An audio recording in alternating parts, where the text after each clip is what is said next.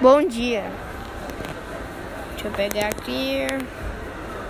Aqui. É, preconceito é uma opinião desfavorável que não é baseada em dados objetivos, mas que é baseada uni unicamente em um sentimento hostil, motivado por hábitos de julgamento ou generalizadas apresentadas.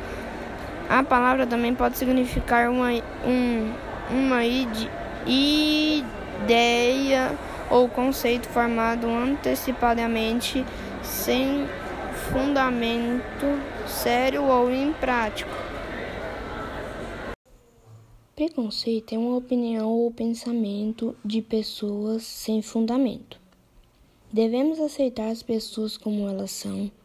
Preconceito é uma coisa ruim que prejudica a autoestima colocando as pessoas para baixo. Então devemos respeitar e amar as pessoas como elas são. Nunca prejudicar alguém, sempre tentar ajudar o próximo. Devemos sempre agradecer por tudo que temos e somos. O importante é ser feliz com a vida como ela é.